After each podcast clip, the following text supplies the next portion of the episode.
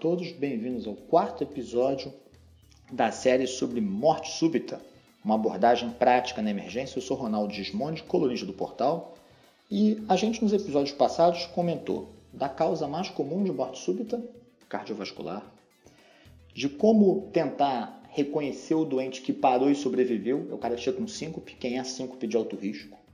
E ontem a gente começou a conversar com vocês sobre o cara que está na iminência de ter uma parada essa didática, essa apresentação, ela lembra muito as aulas do CLS. Então ontem a gente se concentrou e falou o seguinte, olha, os três pontos principais que levam à iminência da parada são uma via aérea que não está patente e ou neurológico rebaixado, uma respiração ineficaz, insuficiência respiratória e má perfusão.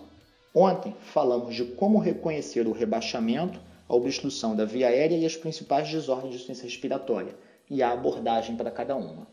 Hoje a gente vai se dedicar ao doente com má perfusão.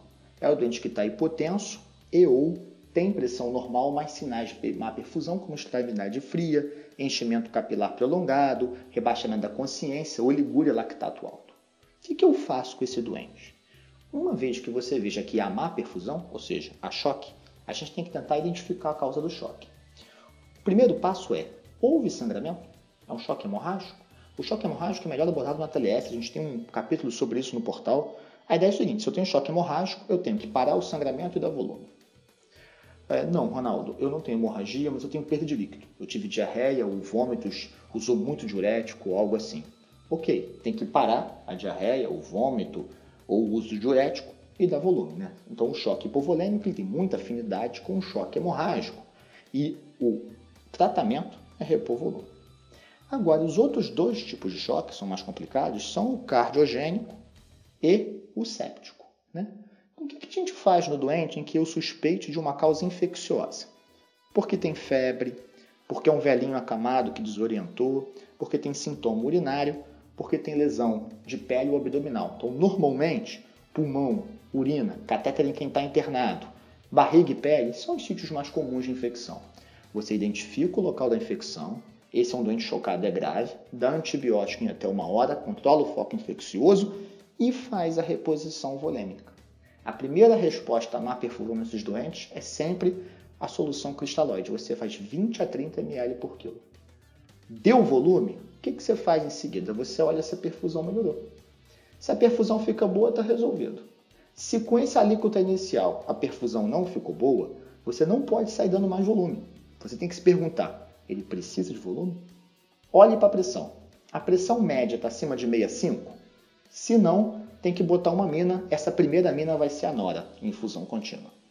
Não, Ronaldo, olha, a pressão está acima de 65, eu dei o volume, ele continua mal perfundido. Por várias metas, porque a diurese está ruim, porque o lactato não caiu.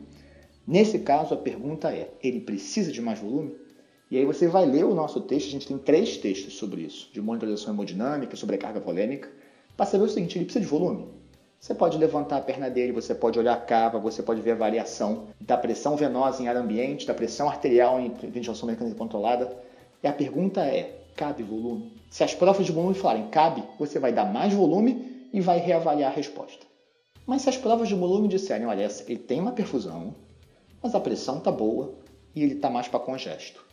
Em geral, nesse caso, a gente entra com inotrópico. Então, se você está numa unidade hospitalar de menor porte, você vai botar dobutamina, que é inotrópico, e vai olhar se ele melhora. Se você está numa unidade de um hospital maior de alta complexidade, você vai botar no monitor do débito cardíaco e, em função desse monitor do débito cardíaco, você vai titular o inotrópico para ver como que você consegue melhorar a perfusão. Se você der volume, subir a pressão com nora, melhorar o débito cardíaco com dobuta, o cara está congesto e mesmo assim a perfusão está ruim, isso, em geral, é uma lesão avançada da microcirculação e nem sempre a gente tem uma solução para isso.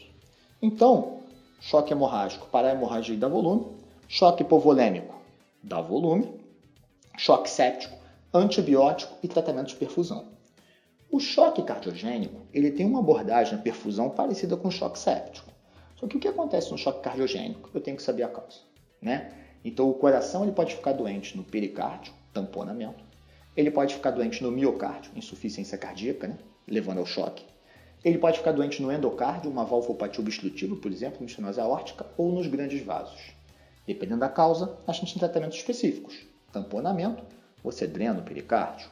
Na insuficiência cardíaca, a gente entra com inotrópico de modo mais precoce, muitas vezes junto da nora, ou antes até. Se você tem uma doença valvar, provavelmente o tratamento vai ter que ser intervencionista, hemodinâmico ou cirúrgico. A mesma coisa para as patologias da horta. Né? Então, no caso cardiogênico, a abordagem é parecida, mas você tem que estar muito atento à causa. E se a causa for miocárdio, insuficiência cardíaca, você ainda vai ter que pegar dois grupos. Se for miocardite, num cara mais jovem, tem que pensar, eu tenho critérios para imunossuprimir?